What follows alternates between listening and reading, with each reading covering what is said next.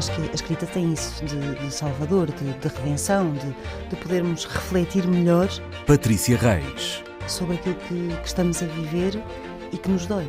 Já não é só encontrarmos um quarto que seja nosso, um espaço que seja nosso, a independência mínima para podermos ter tempo e sossego. Inês Pedrosa. Mas também conseguirmos enxutar os fantasmas bastante reais da família. E há aqui uma coisa muito gira que acontece sempre nestas matérias de costumes. Rita Ferro. Que é misturarem o chocante e o escandaloso, mas sobretudo o chocante com o imoral. Nem sempre estão pegados. A páginas tantas.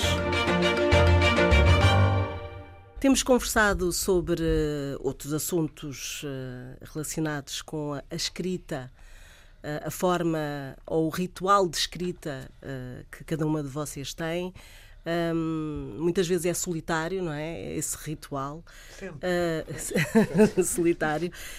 Um, e não temos falado, e é isso uh, o assunto deste, deste programa de hoje, uh, do que vos cerca muitas vezes e que é tão importante. As pessoas que vos cercam e que estão próximas. Se de facto esta, esta vida literária afeta uh, as pessoas que estão à vossa volta. isso também condiciona a forma como vocês eh, escrevem. Eu estou a mandar aqui já algumas pistas. Um, Patrícia. O que é que tu tens a dizer? aquela música de chutes e pontapés, não é? Esta vida de marinheiro. Está a dar cabo de mim. Pois. A família, a família. No, no, indicativo deste programa, a Inês diz que é preciso afastar os fantasmas bem reais da família para se conseguir fazer qualquer coisa na escrita. E é uma grande, enorme, gigantesca verdade. Mas a verdade é que depois também não vivemos sozinhos. O processo, o ofício da escrita é solitário, mas nós não vivemos sozinhos. E como não vivemos sozinhos e, e somos pessoas uh, sensíveis e com afetos e, e, amores, o que é bom e saudável, e ainda bem que é assim, um, muitas vezes quem está à nossa volta um, olha para o que nós escrevemos com uma lupa gigante a tentar perceber isto sou eu, não é? Isto fui eu que disse, isto fui eu que fiz, isto fui eu que te obriguei a pensar, isto fui eu que te fiz sentir, quase como se nós fôssemos larápios da realidade do outro, é? Pronto. Só que a realidade do outro que nós observamos um, torna-se pode se tornar matéria de escrita, mas a matéria de escrita é uma matéria de reflexão, não é uma matéria de decalque da realidade. Portanto, não é uma exposição um, do outro uh, tão somente. É? É, é, há uma reflexão. Nós não somos imunes às outras pessoas e, e, era péssimo se assim fôssemos, não é? Pronto. Portanto, é natural que aquilo que acontece à nossa volta e as pessoas que estão connosco e as pessoas que fazem parte de nós, um, nós possamos ir buscar coisas. Mas coisas que podem ser, estamos a, parece que estamos a falar de coisas muito, muito graves e muito danosas. E não, não, não estamos, com pequenas coisas. Um, eu tenho algumas personagens que têm tiques uh, da Inês, por exemplo. Ah, e ela sabe. Inês... Ela sabe. ela sabe. Ela sabe. Ela sabe.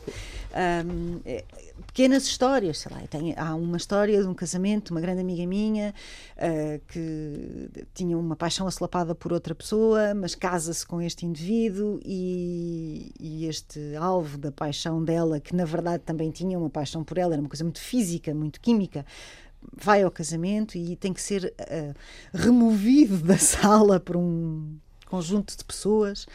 Uh, eu usei isto no livro. Claro que nem a pessoa que foi afastada da sala, nem o contexto, é, o contexto não é o mesmo, o tempo não é o mesmo, a roupa não é a mesma, o apelido não é. Quer dizer, apropriei-me desta situação. Um, será que isto é prejudicial para a minha relação com esta minha amiga? Como eu estava há bocadinho a dizer antes de começarmos a gravar, o riso é próprio dos humanos, não é? Os animais é que não riem. Portanto, uma das grandes coisas da, da, do crescimento é aprender a rir. Uh, e, portanto, esta minha amiga, quando percebeu isto no livro, quando leu, um, rimos. Pronto, e ainda bem que nos rimos, porque é assim que tem que ser. Um, ao mesmo tempo, o escritor é um historiador do outro. Eu, de certa forma, sinto-me uma testemunha da vida da Rita, da tua, da da Inês, bem, da da Inês claramente, é? quase como se fosse. Da- da- Tu tens mais memória das minhas coisas Pois do que eu, que é tenho. Eu tenho uma memória dele, se incrível. Se calhar. Tenho uma memória incrível relativamente à vida da Inês, é uma coisa impressionante. Mas eu Muitas vezes eu estou a um contar uma bocadinho. coisa e ela corrige-me e diz: Não, não foi bem assim. Fulano disse, Fulano aconteceu, é, É. verdade. Mas isto, esta coisa de tu seres historiador do outro e de tornares essa observação e essa vivência do sentimento da outra pessoa de quem tu gostas em eventual matéria literária é uma. É, é positivo, não é? Eu não vejo aqui mal nenhum. Eu não estou a dizer que não possa eventualmente magoar alguém. Estou a dizer é que não vejo mal nisso. Porque literatura não é, vou voltar a dizer isto, decalque da realidade. Aquelas pessoas que sabem uma história vão decalcá-la na íntegra, isso não tem interesse nenhum, até porque a maior parte das vezes a realidade ultrapassa a ficção, não é? Pronto. Portanto, a literatura tem todo um pensamento, toda uma construção, toda uma linguagem, toda uma reflexão que importa fazer e que não, não, não é um decalque, nunca poderá ser um decalque. Não é? E nesse sentido, hum, ainda bem que existem os outros, ainda bem que os outros têm vidas tão interessantes. Ah, e ainda bem que eu possa assistir e eventualmente processar isto de outra maneira, para depois hum, mastigar e devolver ao mundo. Uh, Parece-me uma coisa positiva. Não estou a dizer que não existam situações uh, infelizes, mas parece-me uma coisa positiva. Inês, Eh, Pois eu, concordando com o que a Patrícia estava a dizer, por outro lado, estava a pensar, mas que grande, estava a, ouvi-la dizer, tu és uma mulher muito feliz, que olham à lupa para o que tu escreves, porque eu sinto mais aquilo que aqui já contei uma vez, penso eu, e que, que, que é a experiência da Joyce Carol Oates, que no Twitter perguntava sou só eu que não tenho reação nenhuma aos meus livros da minha família ou acontece aos meus colegas escritores? Ora, ela aos 80 e tais, perguntar isto deu-me um consolo extraordinário, porque não sei se às escondidas não há essa lupa, mas a minha experiência é muito mais parecida com a da Joyce Carol Oates, que é da indiferença aparente eh, de muita gente, da maioria da família, em relação ao facto de eu escrever. E, hum, no início, devo dizer que essa, nos primeiros livros, essa, essa indiferença magoava-me. Magoa um pouco, claro. Depois, hoje em dia, acho que é uma, é uma defesa, é, é criar um, ali um, um- qualquer coisa, um compartimento estanque em que ah, ah, eu ali em casa não sou a escritora. Isso, é, isso tem um lado muito bom também, não é? Porque ah, nós, a certa altura, bom, isto e nisto os homens são diferentes das mulheres, porque um homem é suposto, ainda hoje, que faça, que aconteça, que se exiba e que seja um pensador e uma figura. E uma mulher é muito menos eh, suposto isso. Quer dizer, não só não é suposto, como pode atrapalhar a relação que tem, sei lá, de mãe, mesmo que não seja mãe fisicamente, tem de ser mãe de alguém na família sempre, tem de ter sempre alguém para cuidar, etc. E, bom, a questão da- dos, dos filhos é sempre complicada para as mulheres, penso eu. O que é que ela vai escrever? E eu tenho tido, já te- aqui te- tenho contado, várias eh, histórias cómicas com a minha mãe, por exemplo, e com outras pessoas mais próximas da família, por escrever coisas arrojadas do ponto de vista sexual. Ah, muito há sobre isso, isso. sim. Pronto. E, e também é verdade que nós eh, vivemos sempre nesse dilema. Um escritor só pode escrever sobre aquilo que conhece, o que não quer dizer traduzir a sua vidinha, pôr a sua vidinha em livro. Mas são experiências que conhece, que observa na sociedade e no que está mais próximo. E, portanto, se for falar e vai falar de relações familiares, as suas vão de estar lá de alguma maneira. E a pessoa muitas vezes tem medo de estar a magoar e só se torna, no meu entender, escritor mesmo a sério quando perde esse medo.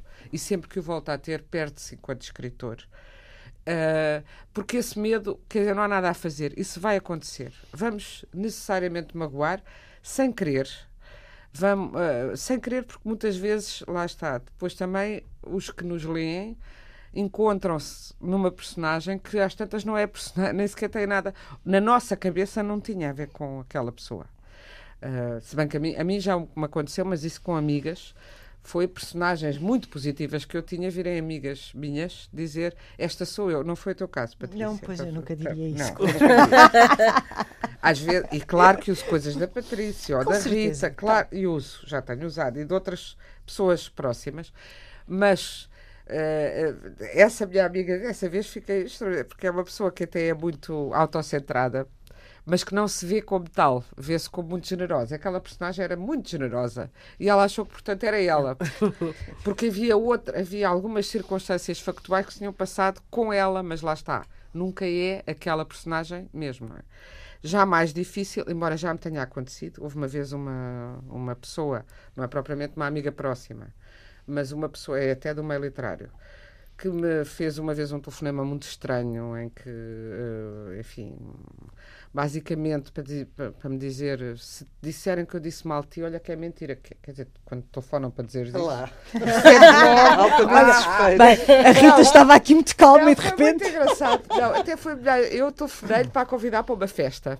Mas antes de eu ter a oportunidade de a convidar para a festa, ela disse isto. meu Deus. E eu achei tão cómico. E eu depois convidei para a festa e ela ficou desfeita. E eu meti esse diálogo que achei cómico. Eu estou aqui.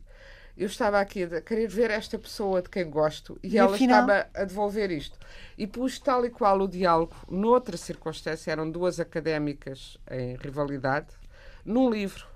E essa pessoa telefonou-me a dizer: Tu achas que eu sou mesquinha como aquela personagem? E eu disse: Mas está lá escrito que a personagem é mesquinha. Não estava, só estava o diálogo. Ah, mas aquilo é de uma grande mesquinhez. Mas- E é igual ao- ao- à conversa Então, que eu tive isso é um contigo. problema Então, teu. Isso é, isso é uma grande mesquinhez. Isso é igual ao diálogo. Olha, fico contente que tu tenhas A notado lucidez de perceber. que tu tenhas percebido, porque isso é um bom sinal, é sinal que sentes que aquilo não se faz, já é bom. Agora, pronto. Ah, depois encaixou e etc. Essa foi a, a experiência assim mais próxima. Agora, o meu pai, infelizmente, que morreu precocemente, nunca me disse nada. Eu perguntava à minha mãe: será que o meu pai, ele leu-os? Ah, com certeza que deve ter lido, mas não comentou consigo? Não, não comentou. Nunca. Nós Eu estamos sempre também à espera da validação. Porque eu, quando comecei nos jornais, primeiro artigo assinado que publiquei foi-lhe mostrar o que é que acha. E ele disse: está uma vírgula mal posta, não sei o quê. é? Vocês hoje em dia ninguém sabe escrever e eu nunca mais lhe perguntei nada, também por uma questão de orgulho, não é? Claro. Ah, agora, claro, eu acho que é, muito, é mais difícil ainda hoje escrever para as mulheres, ah, porque estão sempre a pensar hum, na censura social que vão ter, que se vão ser ridicularizados. Então, em Portugal, o- em Portugal temos a, a noção do ridículo, ah, o peso da noção do ridículo é fortíssimo. Uh, porque temos é uma, um complexo de ser provincianos e pequeninos e queremos parecer todos muito finos e todos muito bem e todos.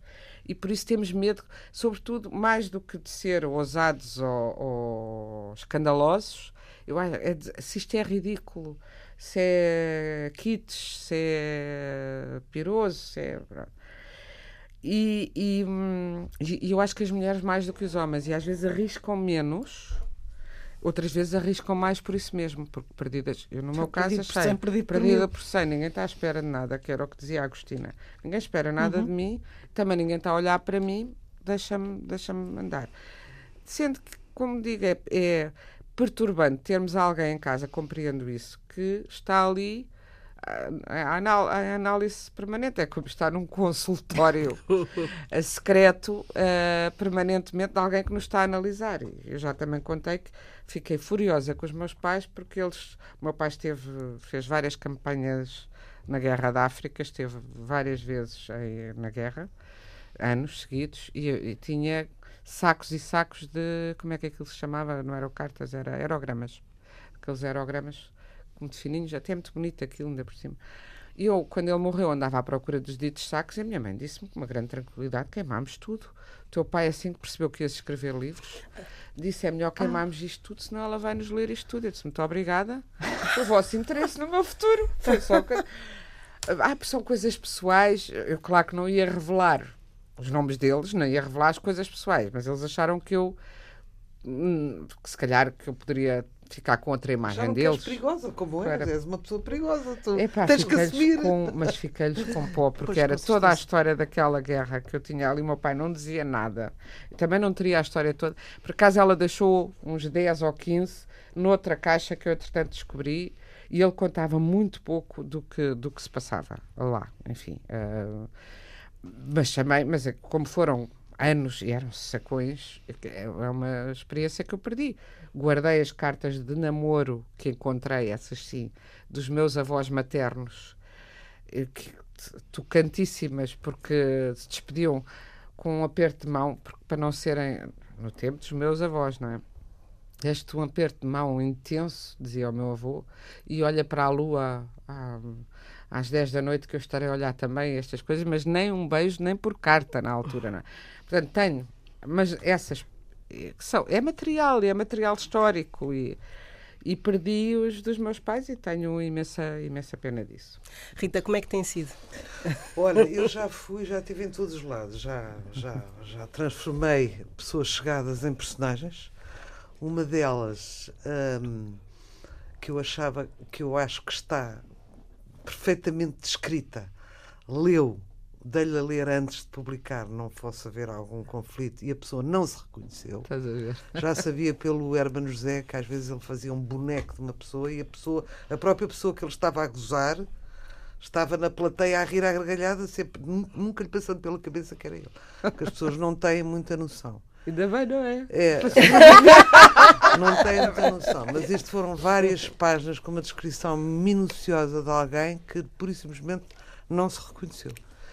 Ah, e também já fui visada e tornada personagem, uma personagem horrenda e horrífica e desprezível hum, pelas mãos de um autor português com um certo nome, que Qual por nome? acaso eu ajudei, ou seja, está, foi publicado pelos meus esforços. Por acaso não, é mesmo por causa disso. Uh, uh, porquê? Porque o ajudaste e ele ficou lixado. Não, não foi por isso. Entretanto, ele uh, tem um romance com uma amiga minha. Uh, eu sou é uma amiga minha, uma amiga mais recente do que eu tenho como amigo já há muito mais anos. Uh, mas houve ali um, um 31 entre eles, aquilo acabou, ele ficou com um desgosto enorme. Eu, eu, eu talvez tenha feito uma coisa que, que é instintiva em mim. Fiz uma aliança com ela e, portanto, não fui contar aqueles pormenores que as pessoas que estão que foram abandonadas querem saber tudo, não fui. Ele sentiu que eu tive mais solidariedade por ela do que por, Por ele. ele. Ora, Moral é da é. história, vingou-se assim. Ah, e portanto estou ali a ver-me, fiquei parvo a olhar para aquilo, porque de facto havia muitas coisas minhas, mas depois maldades e, e coisas que não têm nada a ver comigo, mas pronto, ah, foi assim. Não é vais muito dizer difícil. Agora, porque não vais dar propaganda a essa criatura. Mas depois has de dizer que eu quero saber quem é o malandro. Ah, entretanto, é um acho risco, muito é? difícil nós não aproveitarmos o material que temos chegado para falarmos. Eu, pessoalmente, já falei do meu avô, da minha avó, da minha mãe, ainda não toquei no meu pai porque é uma pessoa mais especial, mais. Mas gostava também de fazer uma coisa. Há sempre aquela ética literária, que também há uma ética, de se escolher as palavras, há sempre aquela, escolher-se o que se vai dizer da pessoa. Depois também há aquele fantasma da pessoa que já morreu a perseguir-nos. A gente tem um bocadinho aquela coisa infantil de pensar que uma pessoa que morre, quando acredita sobretudo na imortalidade da alma, que ela está a olhar para nós e a sofrer com aquilo que a gente escreveu sobre ela. Quando eu acho que isto é uma ideia infantil, mas que funciona, a pessoa tem uns certos remorsos. Eu não devia ter contado isto, eu não devia ter dito aquilo, mas mesmo assim, parti a grelheta, como diz a Inês, e ah, sempre, sobretudo, assento no grande amor que eu tenho àquel- àquelas pessoas e que ficou provado ah, hum, depois do que escrevi, arrisquei e escrevi, porque se era útil para mim descobrir aquelas coisas, também seria útil para terceiros. Claro. No outro dia estava a ver um filme da, sobre a Marilyn Monroe, como sabem, foi, foi, foi casada com um grande escritor, o Arthur Miller, que durante os tempos em que teve com ele, ele foi um inseto ao pé dela. Portanto, quando apareceu em público, ela é que fazia sucesso, ele não existia. Ele viveu aquilo mais ou menos bem, não viveu menos mal de, com as instabilidades dela e com aquela maneira de ser muito vulnerável, muito triste, muito insegura, porque achava-se péssima atriz, achava sempre, achava-se sempre horrível. Um, e uma vez, e eu penso que isso foi uh, o que a magoou mais, uh, foi ter descoberto umas páginas de Bárbara Miller sobre ela. Uh, digamos, desapiedado, se calhar é dizer muito, mas com, com um perfil de que ela, quando viu, ficou horrorizada de pensar que o marido pensava assim dela. E ele tentou explicar-lhe e disse: Não, o escritor é assim, aproveita umas coisas, junta outras, junta muita gente numa personagem, não és só tu e tal. Mas a verdade é que foi a partir daí que foi a queda do casamento deles e a subsequente, o subsequente suicídio. Um, é complicado. Eu, por exemplo, tenho intocáveis. Eu, nos meus filhos, nunca toquei. O que não acontece o contrário. Eles não têm paz nenhum a irem para os palcos gozar, não é? Eu tenho aquela fama de ser dondoca que é totalmente injusta, digo já aos, aos ignorantes. É verdade. Uh, mas o Salvador diz eu era tão beto, tão beto, tão beto que o meu cordão umbilical era da Lacoste. E ajuda mais ainda àquela coisa. A Marta, a Marta também vai falar de mim e quando não menciona percebe-se que é da mãe que está a falar coisas até às vezes, enfim, uh, que me deixaram bastante desconfortáveis num dia em que eu fui ver diretamente um espetáculo e vi-me retratada, exposta, exposta de uma maneira e um, enfim, é aquele coração da mãe que aguenta tudo, mas que sofre um bocado. Ou, por exemplo, o Salvador também foi dizer: nunca li, não, não, não leio livros da minha mãe, estou à espera que ela morra para perpetuar na minha memória depois de morrer, então leio tudo por atacado. Pronto.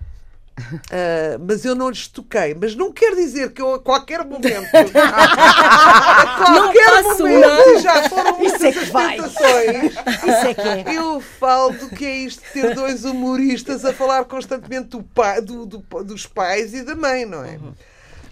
Um, mas é, é muito difícil, de facto, não se aproveitar esta matéria-prima que é as pessoas chegadas. Uh, se bem que nunca foram as pessoas chegadas aquelas que mais me interessaram para personagens. Não uhum. são, um, são. São sempre mais os desconhecidos, o outro, o estrangeiro, o estrangeiro no sentido daquele que aterrou na minha vida e que não tem nada a ver com a minha tribo, digamos assim. Uhum. A minha tribo não é, para mim, muito inspiradora. E, mas de facto tenho, tenho, mantido uma certa ética. Por exemplo, a minha mãe escondeu, uh, algumas coisas tenho prevaricado, a minha mãe escondeu a doença que tinha de toda a gente e até de nós, e só soubemos quando ela partiu para o hospital e morreu. Um, e eu revelei, e revelei porque tinha interesse para explicar a personalidade dela. Não foi gratuitamente. Mas fico sempre com desconforto. Quer dizer, é preciso ver que o escritor escreve, mas o escritor também tem problemas com o que escreve. Tem problemas morais, tem problemas de, de, de, de questões. Uh, deveria ter escrito, não deveria ter escrito. Uh, agora, à minha volta, conheço muitos uh, autores que, que, são amigos de pessoas que mencionaram nos livros e que houve cortes profundos. Uhum. Por exemplo, eu, quando este autor me transformou numa personagem horrenda, eu cortei. Mas depois uh, não consegui. Quis ter, quis, como o meu pai dizia, levita. Quer Sim, dizer, não, não, sim, eh, perdoei-lhe. Uh, somos amigos do Facebook, conversamos cordialmente. Eu gosto dele, que é uma coisa que a sabedoria aprende. Eu posso gostar de quem não gosta de mim. Eu posso gostar de quem me critica. Posso gostar.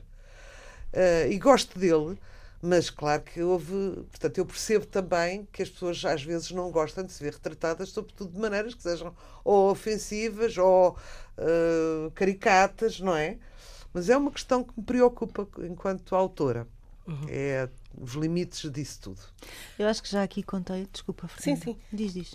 Acaba, acaba. Acaba, acaba. Eu acho que já aqui contei, pelo menos uma vez, que hum, quando acabei de escrever O Contracorpo, que é um livro sobre uma mãe e um filho, que eu achei sinceramente que estava a resolver a questão da adolescência do meu filho mais velho, que foi dura, para mim, como mãe, foi dura. Bom, sempre disse isto e não, não escondo. E acho que para ele, como filho, também. Um, e dei-lhe o livro e ele, passado dois ou três dias, veio ter comigo e disse-me: Olha, ela, a mãe, é igual a ti. Ele não é nada parecido connosco. O que eu achei graça foi o connosco, não é? O coletivo dos filhos, que é por causa das coisas.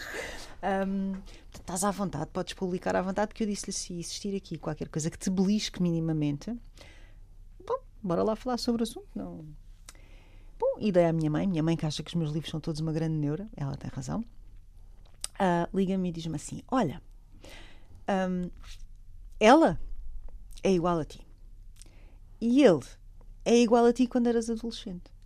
Isso foi uma Isso revelação. foi uma coisa muito engraçada, que foi de repente cair na real que aquele miúdo daquele livro não era eu a resolver a adolescência dos meus filhos, nem este tempo que é de uma infelicidade tremenda, que é a adolescência. não é? Como é que diz a Agostina? Que a juventude é o tempo da ingratidão, não é? Ou como é que é? Ah, sim.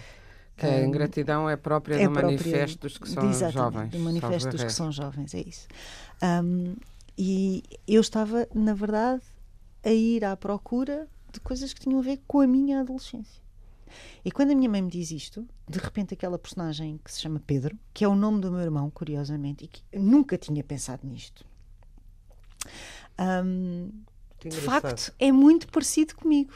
Ok, o miúdo desenha. Eu não desenhava, passava o tempo todo a escrever e a ler. O miúdo usava, estava na determinada altura, vai na rua e vem não sei quem conhecido na sua direção. E o miúdo passava para o outro, para o passeio do lado. Eu fazia exatamente isto. Eu tinha um horror a falar às pessoas.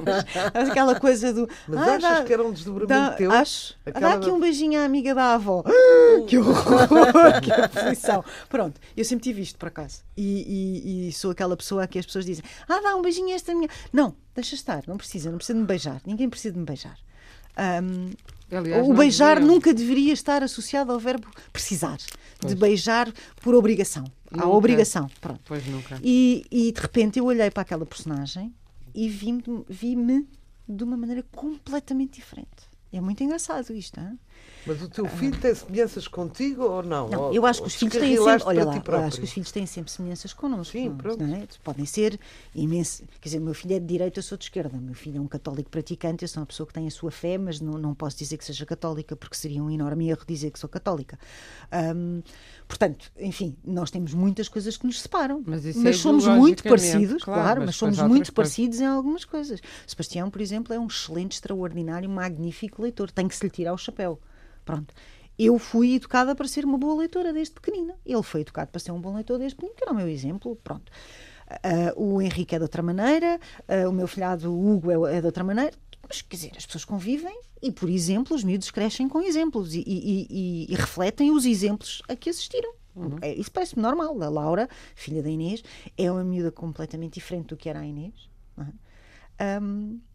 E ao mesmo tempo eu olho para ela e é igual à Inês. É, é- é as duas coisas. E isso é bom e é o bom dos filhos, e, e ainda bem que é assim, não é? É como. É como os maridos que cada vez ficam mais parecidos contigo ou tu ficas mais parecida com ele. Olha os cães, não é? De repente tens um dono e um cão que estão juntos há 20 anos e o cão e o dono são iguais. O que é que tu Há um queres que eu te diga? fotografias maravilhoso, Maravilhoso sobre isto. Sobre pois isso. há. É. Pois há. Os casais É e, os cães, E os cães. E, e como se vão tornando Cada vez parecidos. mais Mas parecidos. eu acho que Não, o animal não muda, o ser humano é que fica mais. Não, e parecidos entre si. Os casais, se fores fotografar um Sim, casal ao longo do tempo, as, As caras. caras começam a ficar. e É muito é engraçado. as Sinistro, Inês, que Não, mas isso existe, existe, e existe essa teoria. Ah. E portanto, aquilo que eu achei engraçado foi a minha preocupação era os meus filhos. E porquê que era a minha preocupação era os meus filhos? Eu passei isto, depois a mim deu-me um imenso tempo de estudo e análise. Bom, ahm, quando o livro começa, o miúdo está a comer massa. E massa é a comida preferida do meu filho mais velho. E portanto, aquilo Desculpa lá, Estás mas a ver uma coisa como- estúpida? como- como estúpida. de milhões Como de de milhões de adolescentes. adolescentes. Claro, Exato. claro. E como porventura para mim, quando era adolescente. Claro. Mas o que é que tu queres? Coisas a que tu te agarras que são idiotas. Não é? Idiotas. Um, e outra coisa que a minha mãe me disse que é muito engraçado que é eu percebo o que tu dizes sobre o cheiro da roupa. Porque esta personagem, a mãe deste miúdo, tem uma mãe, portanto há uma avó, e ah, uma das coisas mais maravilhosas em casa da minha mãe é o cheiro da roupa.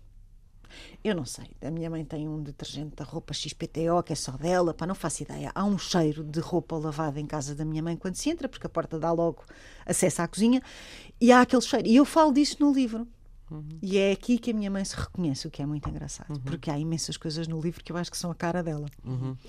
E portanto, isto é muito engraçado o que as pessoas interpretam, como é que se apropriam, identificam, não identificam, reconhecem, como diz a Rita, ou não se reconhecem de todo. Hum, o sexo, por exemplo. A Inês estava a falar eh, do sexo. Uma vez a minha avó perguntou à minha mãe porquê que os livros dela têm todos sexo? E a minha mãe comentou isso comigo e disse: "Não, mas a vida tem toda sexo. Digo eu, quer dizer. Mas a tua avó, se calhar, já não Pois com certeza, lá está, mas a mim não me ocorreu essa parte. Coitadinha, a minha avó agora tem 86 anos, é uma ótima pessoa, maravilhosa, que eu adoro, mas claro que quando ela comentou isto à minha mãe foi há 10 anos e tinha 76 e se calhar, bom, não é? Não lhe ocorre. Ah, Mas eu para mim é uma coisa evidente, não é? A vida tem sexo. Mas eu eh, eh, aproveitava agora para falar precisamente dos amores. Também devem ser, deve ser um ponto sensível para a criação de, de personagens. Amores que, que estão presentes, amores que já passaram. Isso, vocês tiveram alguma experiência em relação a isso? Eu tive, não sei quem é que era a falar, mas eu tive.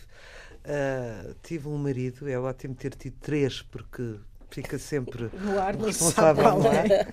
Tive um marido que lia nas, nas minhas ah, nas- nos, nos meus romances os meus desejos inconfessados, ou seja, se havia amantes, se havia não sei o quê, ele entendia que aquilo era uma a minha libertação da, da monogamia, estás a perceber?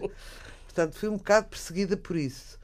Mas Ah, achava que era libertação teórica ou que, Ou que era tu estavas a, a Não, é assim. No fundo, esta mulher está comigo, mas ela Tem uma está aqui a vontade. explodir. É um vulcão. Ela qualquer dia arrebenta com isto tudo, não é? Ahm, tive esse, esse- essa, essa personagem, não só isso, como se sentia ofendido cada vez que eu era mais libertina a escrever, e nu- nunca fui ordinária, como vocês sabem, mas mais. Ah, porque dizia, mas tu precisavas que neste, nesta cena que eles fossem para a cama, como quem diz, que exagero. Que exagero, sim. Pronto, as pessoas acham que vê-se sempre em causa de alguma maneira e eu pensava, este marido é, é incrível, mas depois percebi que não é muito fácil ser eu acho que não é muito fácil ser marido de uma, de uma escritora ou vice-versa, de ser o marido de, por exemplo, é uma coisa muito complicada. Estas implica... Olha, isto há uma implicação que nem, nem todos os homens eh, têm estômago para ter. Aliás, vai um filme extraordinário da, da Wife com a. Maravilhoso, com a Glenn Ainda, Close. ainda não vi, já viste? Jonathan Não, mas Price, sei a partir do livro da Meg Wolitzer, chama-se A Mulher, é maravilhoso. É Exatamente, maravilhoso. em que, ele, em, que, em, em que no fundo ele escreve Ela, que- Ela é que escreve, ele é que ganha o Nobel. Ele é que ganha o Nobel. e portanto parabéns, parabéns, parabéns. Ela sempre, sempre, sempre e sente aquilo como uma humilhação brutal. E o filme tem um final diferente E- do e livro, não não, vamos vamos, dizer o, fi- o final, mas eh, tanto o livro como o filme são maravilhosos. Mas houve essa coisa. Mas quer dizer, eu pensei que nós temos que lutar, eh, lutar, não, não admitir, porque ninguém fala disso no. Quer dizer, quando se fala das mulheres, ainda recentemente estive num, num, num colóquio sobre o Cardoso Pires, Casa dos 20 anos da Morte, e estava lá a viúva dele, que, sem a qual ele não teria feito, provavelmente. Quer dizer, até porque ela, ele negociou com ela, ela trabalhar para ele deixar de trabalhar, ela sustentar a casa e as filhas e ele escrever. E, portanto, Grande foi- negócio. foi, o, foi mesmo o, o esteio dele e passava-lhe tudo da mão para a máquina e tal. Bem sei que o marido da Agostina também lhe passava as coisas da mão para a máquina, mas nunca se fala. Fala sempre que bom, que é muito bom o grande homem tem uma mulher que quando é ao contrário, é que extraordinário era o, o Alberto Luís porque fazia isso. Isso que se entendia que era normal que a mulher do Carlos Oliveira fizesse, que a Pilar Del Rio fizesse ao Saramago, que, não, que toda a gente, todas as mulheres fizessem. E temos de deixar de ter essa filosofia de, do. ó, Da não sobrevalorização do permitir- homem relativa a uma coisa que é Não normal. permitir Não, como? não permitir, quer dizer, isso que se passou contigo, e não estou a dizer que não se tenha passado também comigo, eu acho que, uma da- que as mulheres, não é só as que escrevem, claro que escrever é, é grave porque fica escrito. Uma atriz que tenha muito protagonismo, e tu já falaste do Henry Miller e da, do Henry Miller, Do Arthur. do, do Arthur um, Mil. Miller e da, e da, da Marilyn também custa, porque eu, o homem deixar de ser o foco. Eu acho que todas as mulheres que têm mais protagonismo que os homens ainda sofrem com isso na sua relação pessoal. Por muito que eles dizem, digam que não. A maioria, há umas exceções, só aquelas com quem nós vivemos e que vão vivendo connosco e com quem vamos tendo, tendo relações. Mas eu devo dizer, sinto que relações minhas falharam sucessivamente por, eh, desde miúda, eu, a mim aconteceu rigorosamente no dia em que eu fui, eh, arranjei não emprego, mas trabalho, estágio gratuito no jornal O Jornal. É horrível 1 essa de janeiro de 83, tinha um namorado que eu adorava e que era, queria ser artista plástico e se tornou artista plástico e professor eh, e doutorou-se e é professor na, na, na Universidade de Belas Artes e olha, trabalhou na RTP também, cenários e tal, grande artista, mas eu não me esqueço que ele disse, vai, tu vais trabalhar e eu não posso ser o namorado de alguém, eu sou ainda um estudante e tu és uma pessoa que trabalhas e portanto eu, ao mesmo tempo que fui trabalhar, ele acabou comigo ao fim de dois anos de namoro dizendo isso, porque ele ia ter- eu ia ter um protagonismo que, Que não não era tinha. nenhum, que ele não tinha. E isto passou desta maneira mais brutal. assim? Disse-me assim, carrément. Foi, Oh, meu Deus. foi uma coisa brutal para É a miúda de, para a miúda de 20 anos que eu era. Se queres te digo, hoje em dia acho que ele já tinha visto lá na Faculdade de Belas Artes outra em que estava interessado na altura e aproveitou, mas mesmo que tenha sido isso, não era no- na véspera de eu entrar no trabalho, que estava a acumular com a faculdade e, portanto, que me ia ser difícil articular, também disse isso, que eu estar muito ocupada, não ia ter tempo para. Portanto, ainda há isto. Nós. E por isso é muito difícil. E, e também me irrita quando vêm dizer, em relação ao, ao meu marido hoje, ele é fantástico e não tem ciúmes nenhum tipo. Mas porquê é que ele devia ter? Porquê é que vêm com esta conversa? Porque se fosse ao contrário. Ciúmes de protagonismo. Até porque. Neste De caso. protagonismo, ciúmes do protagonismo. Porque há admiração e não E competição. porquê é que. eh, eu digo, mas ele, ele está contente com a vida que faz, ele também ele tem a expressão dele, que tem a ver com design e Isso com não ilustração. basta para um machista. Mas é que são mulheres que vêm São dizer, ah, mas ele é muito o caso bom. do meu marido, tinha um lugar topo, tinha toda a... Pois. É E, como no ao ganhar entanto, mais. sentia-se desconfortável. É como ao ganhar mais e muitas mulheres dizem que não conseguem. E, portanto, isso faz muito infelizes homens e mulheres e isso ainda acontece. E outra coisa também, é o marido não pode estar a dizer-nos se tu escreveste uma grande cena erótica com quatro pessoas, é porque tu queres fazer isso com quem é que. E eu já tive um bocado disso. Devo dizer que já tive também eh, isso. Ah, ou então não escrevas isso que é metoso. Ou então a coisa protetora maternal, tipo, não escrevas isso. Eu tinha um que eu escrevia crónicas também, não é? Que é uma exposição melhor. Ai, não escrevas isso que é muito assintoso, não escrevas isso, não sei o quê, redonda, não põe não põe acho, que não põe penso que, põe talvez, põe talvez. E eu dizia-lhe, mas se eu puser tanto talvez, quem é que quer ler uma crónica de alguém que não Que é sabe talvez, nada, não sabe não nada. tem nenhuma convicção sobre o que está a escrever, não é?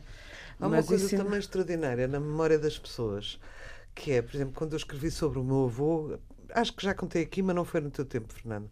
A minha irmã disse logo: Este não é o avô. Claro. Que é cada uma um coisa. tem o seu avô, cada é? um tem o seu avô, cada um tem o seu pai, cada um tem o seu irmão. É muito raro coincidirem. Às vezes em coisas absolutamente capitais, como caráter ou outra coisa qualquer, ou, ou- ou gosto- gostos pessoais. E, e às vezes eu fico parva, como o meu irmão diz coisas da minha mãe que eu não. que, aliás, ótimas, não é?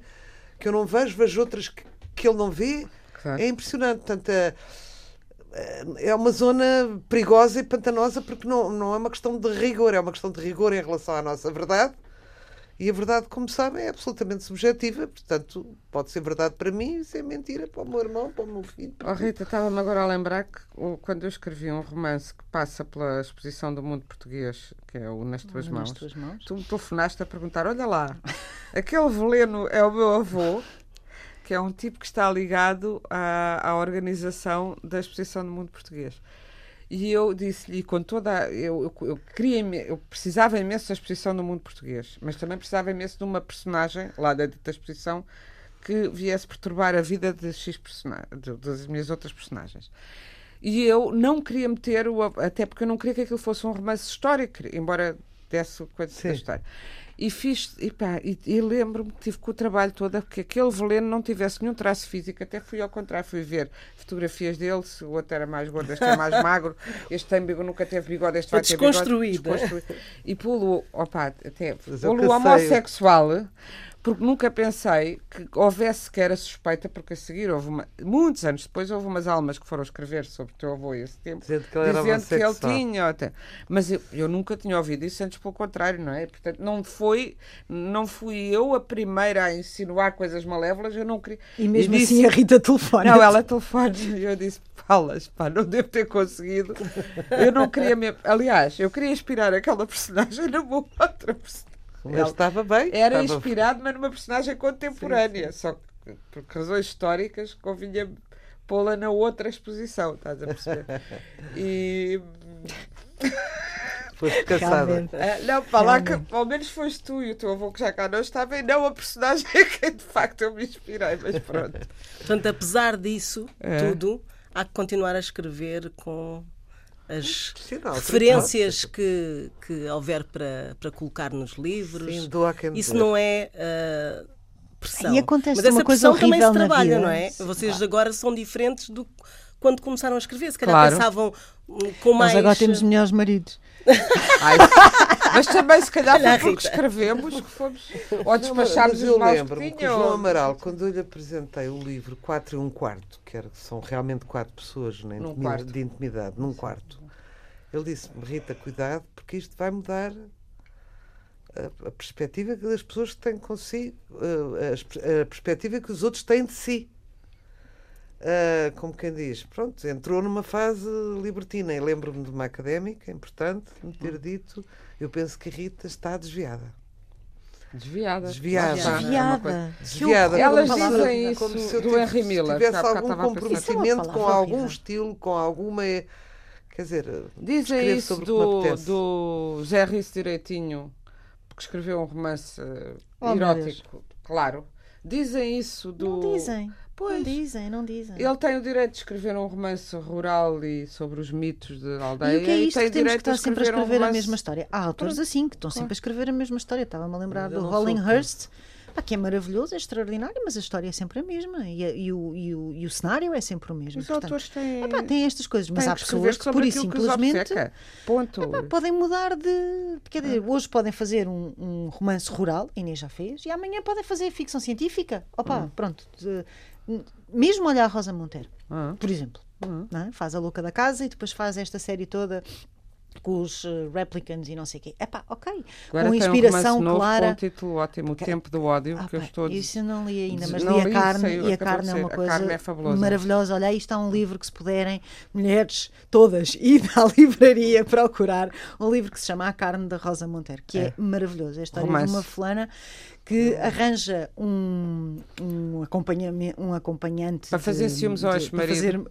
Fazer, Mas- ciúmes ao tipo com quem ela tinha um caso que Pois, era casado Que era casado, Pronto. exato. para ir à ópera com ela. Não é? Pronto. Mas e depois, depois- a partir daqui é, não, é maravilhoso. Ela, ela de facto e é, É, o uma mulher que direito ao sexo e ao amor das mulheres, das mais, mulheres velhas mais com velhas, homens porque ela mais tem novos. 60 anos. Pronto. Sim. um tabu ainda Tabu. imenso. É. Mas é muito bom o livro, tens que ler, Rita. Tu vais te divertir imenso. porque O livro é muito divertido. É. E ela já escreveu coisas muito diferentes. E no outro dia eu dizia à Inês: Estou a escrever um livro novo, parece que estou aqui num divertimento.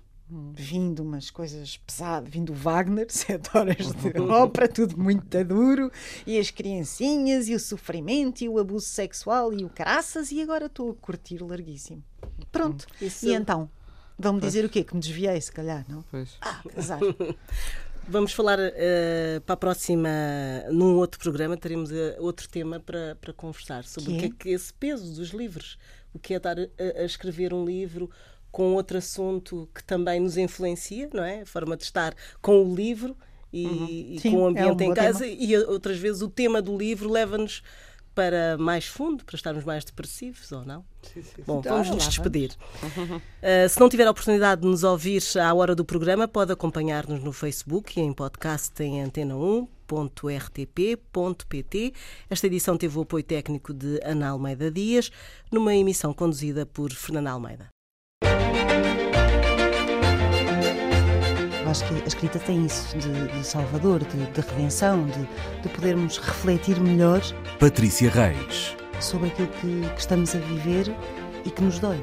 Já não é só encontrarmos um quarto que seja nosso, um espaço que seja nosso, a independência mínima para podermos ter tempo e sossego, Inês Pedrosa. mas também conseguirmos enxutar os fantasmas bastante reais da família. E há aqui uma coisa muito gira que acontece sempre nestas matérias de costumes, Rita Ferro. que é misturarem o chocante e o escandaloso, mas sobretudo o chocante com o imoral. Nem sempre estão pegados. A páginas tantas.